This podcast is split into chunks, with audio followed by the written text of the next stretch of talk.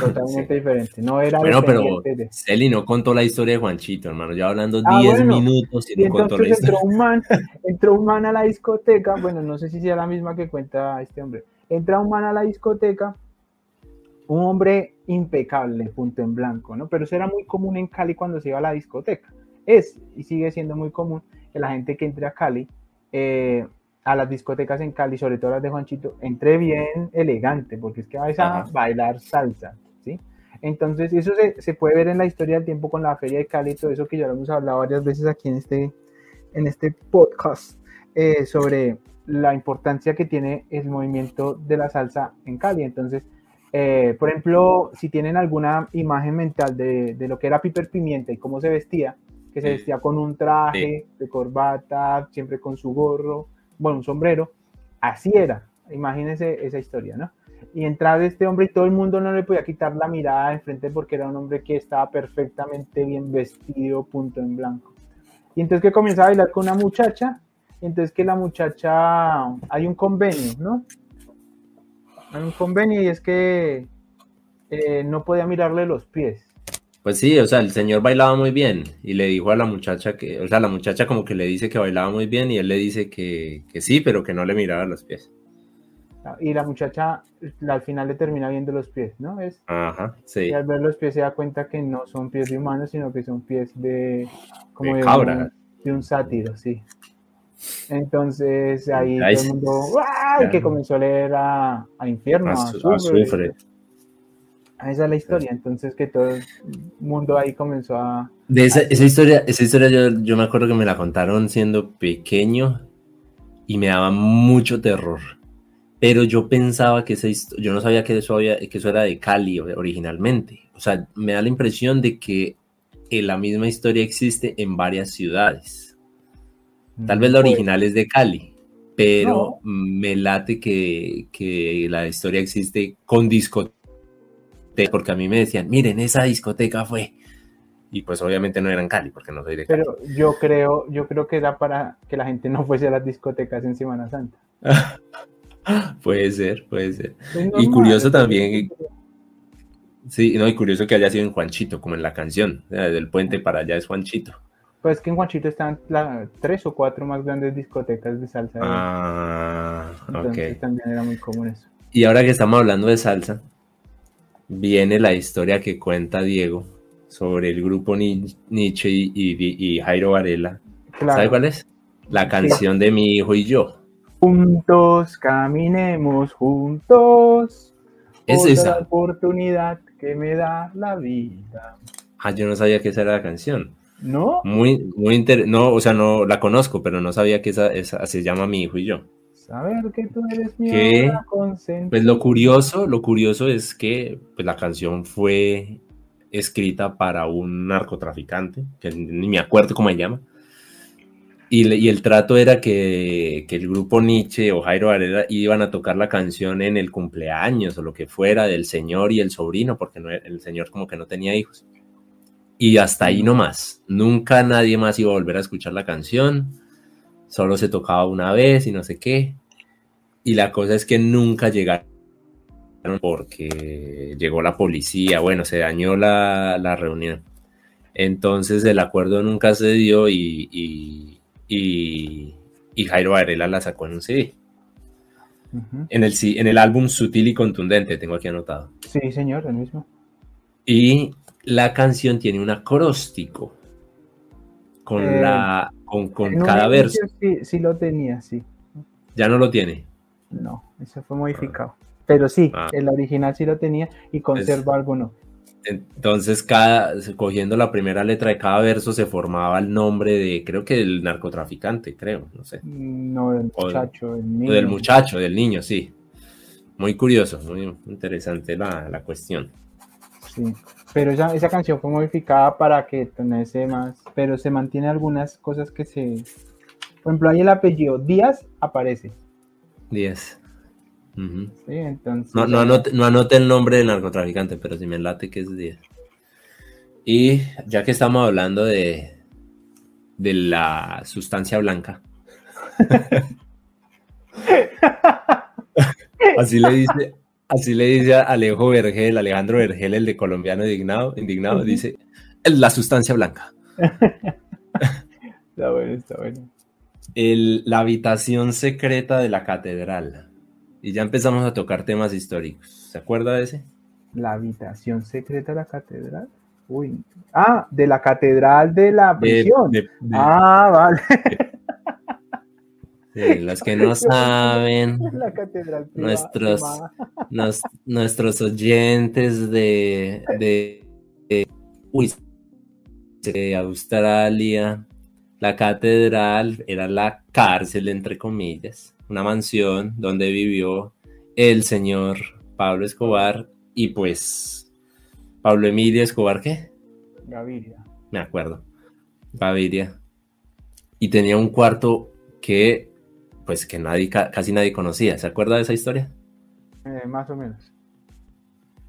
Pues que lo que dice ahí Diego en el iceberg es que al parecer ahí practicaban ritos satánicos.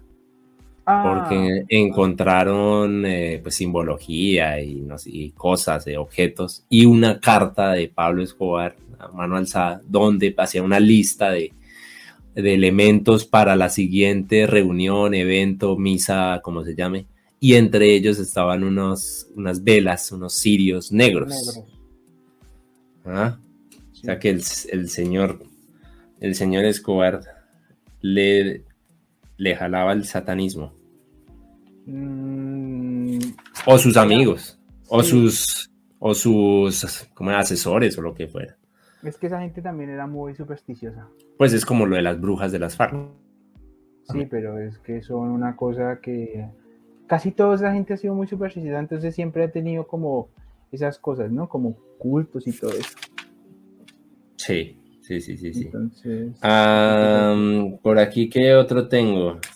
Em, pues, ya que estamos hablando de Pablo Escobar, mencionan ahí en el iceberg un, un capítulo, bueno, un capítulo no, un, una transmisión del Minuto de Dios dándole gracias a Pablo Escobar. No, pero no solo dándole gracias, hay otra, en ah. donde el anterior sacerdote recita como un poema y es como un mensaje en clave para decirle a, Escobar de que se quieren reunir a, dialogar, una vaina así. Y, ahí en el iceberg, en el video de YouTube, sale el pedacito, pues cuando el padre, ¿cómo se llama el padre? Eh, García Herreros. García Herreros, García Herreros recita un poema pues sí, dice que, como que, la, que se quieren encontrar en la playa, que no sé qué. Bueno, es como un mensaje cifrado para decirle a, Pablo Escobar de que se reúna con él a dialogar. Muy curioso eso. Mm, usted ríase, pero ese señor García Herreros era posiblemente una de las personas, como diría, como con mayor mm, habilidad, digamos, para el conocimiento que existía en Colombia. ¿Ah, sí? Este señor hablaba siete idiomas. Y buena madre. Hay una entrevista, creo que, con el difunto Pacheco, donde, bueno, este señor también falleció hace 30 años. Eh, si quieren tener acceso a todos esos links, métanse al canal de Discord. Entonces, este cuchito, bueno, Rafael García Herreros. Este, este cuchito. así le decía Jaime Garzón, el cuchito García Herreros. Eh, pues era una persona que era muy de la comunidad, él era eudista, ¿sí? Entonces, eh, eudista. Es una, comunidad, es una comunidad religiosa. la primera vez que escucho eso. No, si son famosos.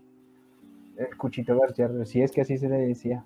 Sí, entonces, eh, eh, eudista es porque la fundó un santo que era San Juan Eudista o San Juan de Eudes, San Juan Eude. Bueno.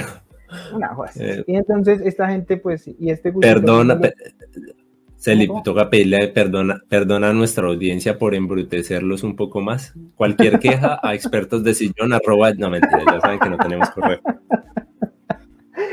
Pobrecito.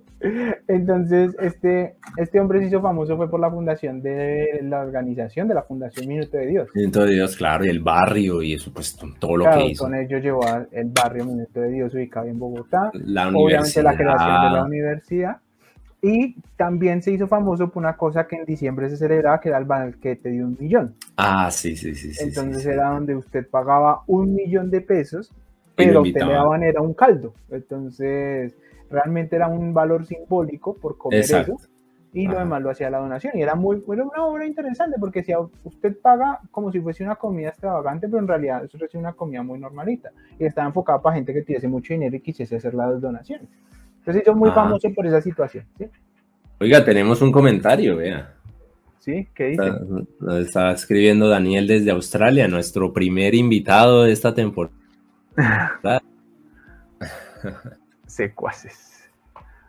Sí, entonces eh, esa es la historia de este hombre que es interesante. O sea, tenga en cuenta que de una u otra manera Pablo Escobar trató de salvaguardar su integridad como persona durante mucho tiempo. Incluso cuando y lo logró.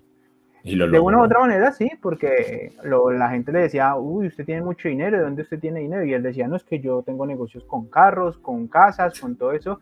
Y pues era verdad, el hombre tenía todo un esquema montado ahí para ocultar y se metió en la política que la gente que le, conoce, le conoció dice que fue su mayor error, meterse en la política. Si él nunca se hubiese metido en la política. Claro, porque es que le dio, le dio mucha visibilidad, o sea, ya excesiva visibilidad. Claro, entonces es muy probable que el, que el Cuchito García Herreros eh, haya tenido contacto con él en la época en donde él estaba pues en su apogeo de humanismo, en su programa de Medellín sin tugurios, eh, creando sus canchas de fútbol en, en, la mitad de Medellín, entonces es normal que yo creo que haya se dado esa situación y, y, pues hoy en día pues ya con el estigma de que de que el, este hombre eh, Pablo Escobar. Pablo Escobar, pues haya sido tan malo y tan el narcotraficante más famoso de la historia de Colombia y posiblemente de los más ricos de la historia de este mundo, pues es complejo porque ya uno no, uno no siente tanto orgullo de decir, ah, pues sí,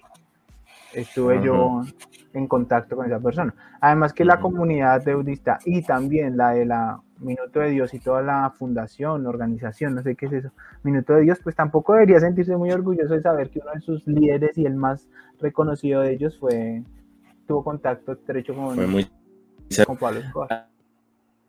por ahí en ese, en ese episodio del iceberg de Diego, Andariego, creo que él menciona o es en uno de los comentarios, porque los comentarios de esos videos también son re buenos que hay un mito de que el padre actual, que no me acuerdo tampoco el nombre, el que sale en los comerciales del Minuto de Dios, que es que ya se murió hace mucho tiempo y que todos los videos están grabados.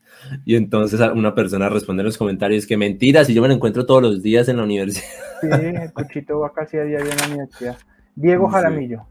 Mi hermano, mi hermano cuando estudió en la universidad, porque mi hermano se egresaba de la Minuto de Dios, él, él lo veía varias veces. Ajá.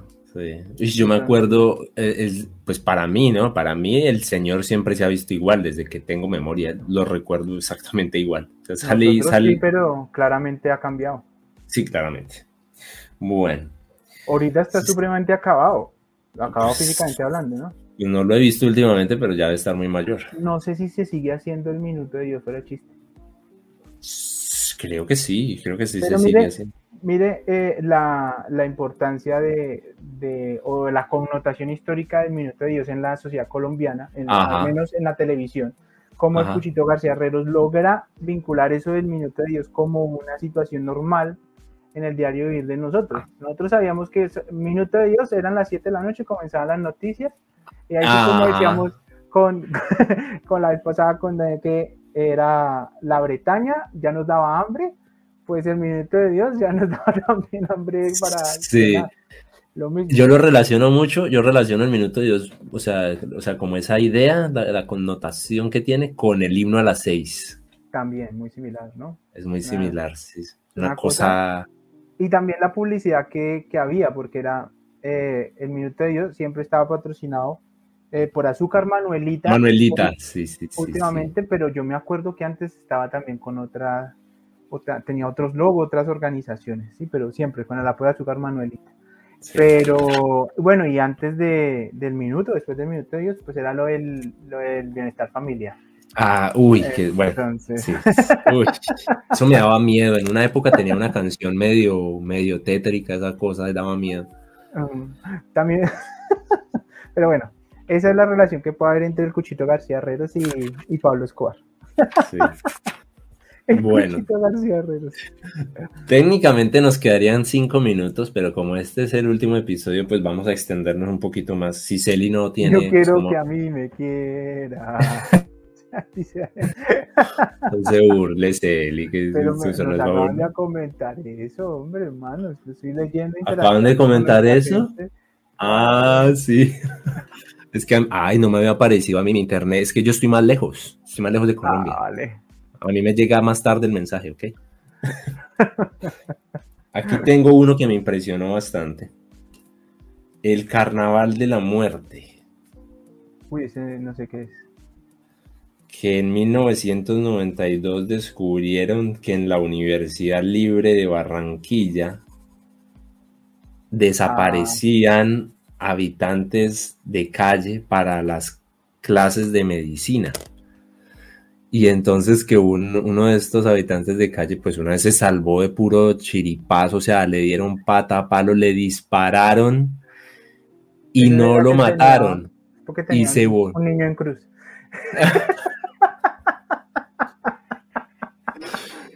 y se voló, se voló y fue hasta donde la policía y afortunadamente le creyeron y pues la policía fue allá a, investigar y claro, encontraron un montón de cuerpos, órganos, partes. Ah, cosa, cosa loca esa. ¿ah? Pues bueno, yo a mí la verdad eso no me parece nada del otro mundo. Simplemente... Pero de una universidad. Sí, ¿qué pasa? No, pues... ¿Qué pasa? Pues es grave. Sí, es grave, está fuera de la legalidad y todo esto, pero no me parece nada, o sea, yo si me entero no me, no me, no, no o sea, no, no, me sorprendo, independientemente de que sea una universidad o eso, a menos que, es que yo soy un poco inhumano ahora que lo pienso.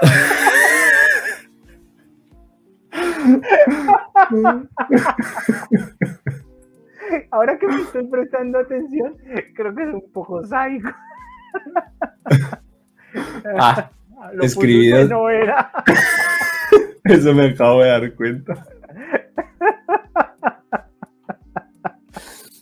Bueno, es que estamos con el cine gore, con las escenas snuff. La parte de que, a ver, hay dos. De que el sádico del charquito se escapó de la isla Gorgona. Eso es el mayor mito que hay, pero... No, pero fue verdad. Fue, verdad. Fue verdad. Señor, tiene razón, es una realidad. a mí me libro alguna documental, o sea, eso debió haber sido de película. ¿Cómo se va a volar de que hubo dos escapes exitosos? En Gorgona. Eso es de película. Claro. Pero usted no se acuerda de, de las historias de cuando la gente se escapaba de Alcatraz. Eso también pasó a la historia de los que se escaparon de Alcatraz. Nosotros teníamos a nuestra Gorgona y ellos tenían Alcatraz. Sí, pero, no, no me sé las, o sea, no sé cuántos se escaparon de Alcatraz. Pero que los que se escaparon que fuesen eh, eh, pues esos, manes eran pues, superhéroes, o sea, bueno, super, supervillanos más bien. Bueno, pues es que eso, es que yo no sé, yo eso discrepo mucho. O sea, se pueden volar y ya está. Ah, pero este man se voló y siguió matando. Y por eso lo, lo, agarraron otra vez y en, la cárcel. y en, la, en, Ecuador. en, Ecuador. Y en la cárcel lo, lo, lo terminaron. Sí. Mire, estaban haciendo empanadas, desaparecían camines para hacer empanadas. Sí, es que no soy yo el único que pero es que Pero es que esa era una historia en Pereira también. Que si no estoy mal, Daniel me puede corregir, pero yo tengo el, recuerdo de que esa historia también salió en Pereira. Claro, es que eso era muy común que decían que se lo sacaban para eso. Sí. y, y, y, no, pues si, pues si son nutritivas y no caen mal, pues. A mí lo el inhumano.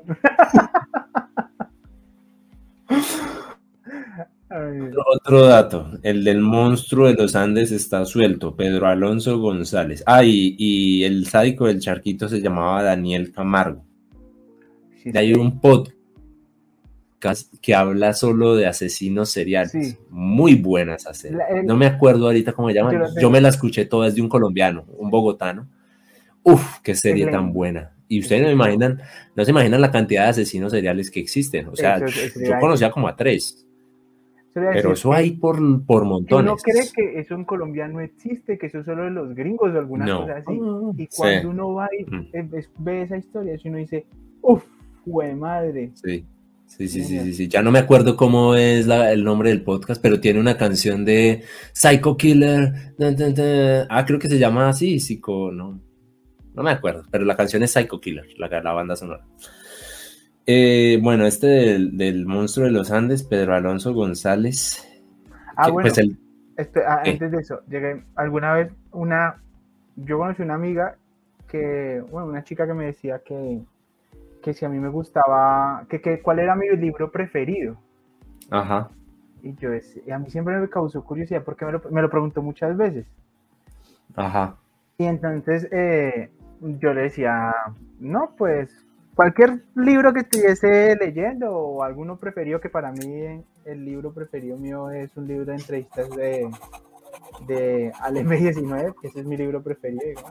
Y, y entonces ya alguna vez llegó y me dijo, yo lo único que quiero saber es si a ti no te gusta El guardián entre el centeno. Eso es de, eso es de un español, ¿no? De Carlos Ruiz. No, no, no, el Guardián entre el Centeno es de, es, es de, es de literatura inglesa, creo que es. Sí, ok. bueno, en, inglesa, de, en inglés. Eh, el caso es que yo dije, como, Mike, ¿por qué me pregunta esto? Y resulta que luego ya me explicó que dice que es que no, es que todos los, ah, los asesinos seriales eh, tenían una, un gusto por ese libro. ¿Qué? Y, y yo, ¿cómo así? Me dijo, sí, sí, sí, si, tú me dices que no te gusta ese libro, yo me quedo mucho más tranquilo. Momento, tú estás infiriendo que yo soy un asesino serial. Y hace reír, dice, no, es que tú tienes gustos muy raros, que no sé qué. Yo, no. El caso es que eso fue un gag en la, con la familia de ella siempre, porque decían que yo, si a mí me llegase a, gustar ese libro, ya nos teníamos que dejar de hablar, porque. Sí, total. Esa vez yo quedé sorprendido. Ay, Dios. No sabía ese dato, curioso. No, eh, este del monstruo de los Andes, pues el dato, el dato que vota ahí eh, Diego Andariego es que es que el man está, o sea, el man no se sabe qué pasó desde el 98 que lo soltaron. Ajá. Y que y que, o sea, lo soltaron, además que pasó en, en la cárcel, pues nada, o sea, como, no sé, 18 años, una cosa así, pero después de haber matado, yo no sé, como 100, 200, una cosa así.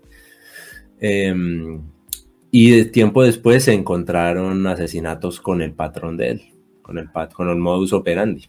Y que la gente estaba buscándolo para ver si había sido él o si... Ajá. ¿no? Sí, sí, sí. Ajá. Sí. Bueno, ya vamos terminando. Por aquí tenemos lo de la, que opera, la operación Jaque fue un montaje. Eso también hay un documental que se llama La jugada no tan maestra, que es de este periodista, Gonzalo, Gonzalo Guillén. También me lo vi, esta semana me vi documentales.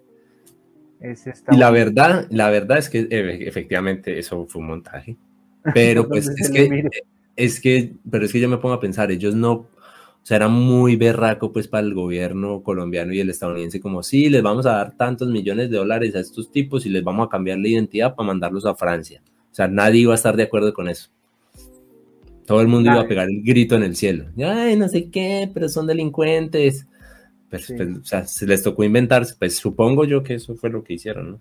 Pero en realidad, o sea, bueno, la realidad la desconocemos casi en su mayoría, pero el 2 de julio del 2008, el día que sucedió la operación Jaque, eh, sí tenemos que decir que... yo me acuerdo que estaba estaba en ese momento cuando vi esa noticia. Fue un extra. fue un extra. Estaba, eso fue por la tarde. Yo estaba viendo televisión en el cuarto de mis papás, ahí acostado en la cama, cuando sacaron esa noticia, porque además, pues sí, hablaban de Ingrid, pero creo que más importante que Ingrid eran los, los estadounidenses. Entonces, como, no, liberación de los tres, no sé qué, estadounidenses y de Ingrid, de Tanjur, y yo, uy, y llevaban resto hablando de eso, años. Y entonces yo dije, uff, madre, y me acuerdo que hasta llamé a mi mamá, o yo no me acuerdo a quién llamé a contarle, pero me acuerdo de ese momento. Yo molesto mucho con ese día porque es el día de cumpleaños de un amigo, de Iván, Entonces, ah, le escribo alguna vez al podcast. Ah, Eh, Entonces siempre le molesto el día del cumpleaños y, de- y le digo algo de la operación Jaque. Digo, no, este día pasará la historia por la gloriosísima operación así. Claro, y eso fue una discusión eterna. Eso se sabía, que, o sea, todo había sido perfecto y eso no tiene... Puede que sí, a ver, aquí tenemos que hacer el, también un acto de fe en decir que aunque hay pruebas que evidencian Puede, todo sí, puede, pero es poco probable. Claro, pu- puede que haya sido, ten- a- que haya tenido el éxito como nos lo quisieron dar a entender, como también puede haber sido que todo hubiese sido acordado con dinero previo y que haya sido de la manera como realmente se nos está planteando de forma alternativa hoy en día. Bueno, hoy en día Ajá. hace un par de años ya. Hace un par de años. sí. Y el documental está en YouTube, claro que no está con el nombre, con el nombre real, supongo que por derechos, pero se encuentra en YouTube. Sí. De pronto puede ser. Eh, bueno, ya los históricos que usted dijo que dejáramos los históricos para el final. Sí. Mataron a Gaitán. Los nazis mataron a Gaitán. Ese es tan bueno, o sea, es que eh, va a ser una especie de spoiler. Eh, la carta del, del 9 de abril de, de García Márquez. Sí, eso es eh, un documento espectacular. Yo creo que es de lo mejor. ¿Cuál? Carta del 9 de abril de García Márquez. No, mándela al Discord, hermano. en, en teoría, te- a ver, en teoría fue, creo que fue un reportaje que él hizo, ¿sí? Contando cómo él había vivido, ¿sí? Ah, yo no me lo he leído. Yo no la he es leído. buenísimo, es buenísimo. Y él narra que eh, él escuchó todo el bochinche y se fue a ver, porque él vivía en la carrera octava con calle 17, es decir, a dos calles de donde mataron a Gaitán.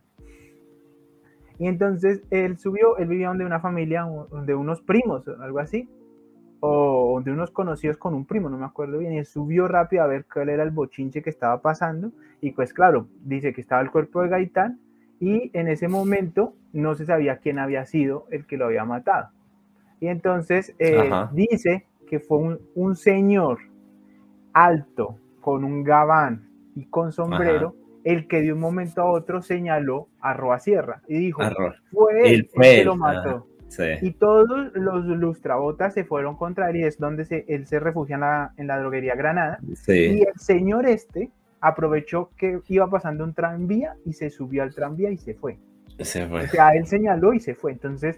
García Márquez plantea desde un principio que esa asignación a- de Roa Sierra también fue algo como muy... O sea, puede, puede que sí haya sido roba sierra, pero lo que también puede haber pasado es que lo vendieron. O sea, este Sí. tipo, este tipo lo entregó. Sí, y claramente eh, se podía decir que esta persona que lo entrega eh, no era de la Colombiano. contextura de una persona de Colombia. Lo que dice Aunque Diego, García Márquez propone que era, que era gringo. Él no propone que era alemán. bueno, pero hay agentes dobles. Bien, no. Eh, eh, lo que dice Diego en el youtuber en, en el iceberg es que este Que Roa trabajó en la embajada de. Alemania como dos años o tres años hasta el 43, una cosa así, hasta que la cerraron. Yo no sé qué, pues estaba en la mala. Y entonces él quedó muy aburrido y, y- y- y, pues él se volvió así como fanático de Gaitán y que en una ocasión intentó hablarle y Gaitán le dijo como, no, no, no tengo tiempo, no sé qué, o sea, no, no, no, no, me hable. Y él ahí le cogió rabia y entonces, pues segu- según la teoría, pues por eso fue que lo mató y, y también impulsado por los supuestos nazis. Ah, Es que hay muchas, muchas cosas que, que, uno, que son muy inexplicables. Y es eh, los conflictos que había en la política de ese entonces. Porque Ah. es que resulta que, o sea, Eh. cuando Gaitán iba a ser indiscutiblemente el presidente de Colombia para las elecciones que iban a hacer en el año siguiente, en el 49. ¿En el 49? Sí, no hay elecciones. Sí. Ok. Sí, sí, sí, sí, no estoy mal en el 49 Bueno, bueno, sí, no sí. hay elecciones. El caso es que, ¿por qué deciden matarlo en ese momento histórico? Y es, claramente, fue el día que mataron a Gaitán, ese día se eligió propiamente por todo lo que estaba sucediendo en Bogotá con la conferencia panamericana y toda esa situación. Sí, entonces, hay muchas cosas que nosotros desconocemos, pero muchísimas. Pero claramente el Bogotazo fue una situación coyuntural en la historia de Bogotá. Bogotá hoy en día, hoy está cumpliendo años, está cumpliendo ya casi los 500 años de fundada, pero el, el hecho es que una situación de hace 70 eh, años eh, fue tan disruptiva, no solo para Colombia, sino, o sea, no solo para Bogotá, sino también para Colombia. Entonces, tuvo que haber sido algo que realmente hubiese valido la pena en esas proporciones. ¿Sí? Entonces, ¿en qué magnitud? No lo sé. Pero tenga en cuenta un dato desconocido total. Nosotros tuvimos un vecino, se llamaba Timo León, y este señor nos contaba alguna vez, un señor muy viejito. ¿Timochenko? Timo León. Entonces, este señor nos contaba que él vivía ahí cerca del centro y que el día, el, 9 de abril fue viernes y que el 10 de abril él salió por la mañana a buscar comida porque no había dónde comer, no había dónde comprar. Nada, nada, no había nada. Y a él se le ocurrió salir, pues que él salió con un buzo rojo. Ay, y en la Plaza Bolívar todos los militares estaban parando a alguien que llevase una prenda roja, porque era símbolo que estaba a favor de una rebelión eh, marxista, una rebelión comunista. Castrochavista. Entonces él nos contaba que a él lo detuvieron en la Plaza Bolívar y que le dijeron que porque llevaba, que si él era miembro del Partido Liberal, que no sé qué cosa. él dijo, Santa Fe, tu papá. era hincha de Santa Fe. era hincha de Santa Fe, curiosamente. El caso es que Gaitán, Gaitán tuvo, estuvo partícipe en varias situaciones de la, de la, de la vida nacional.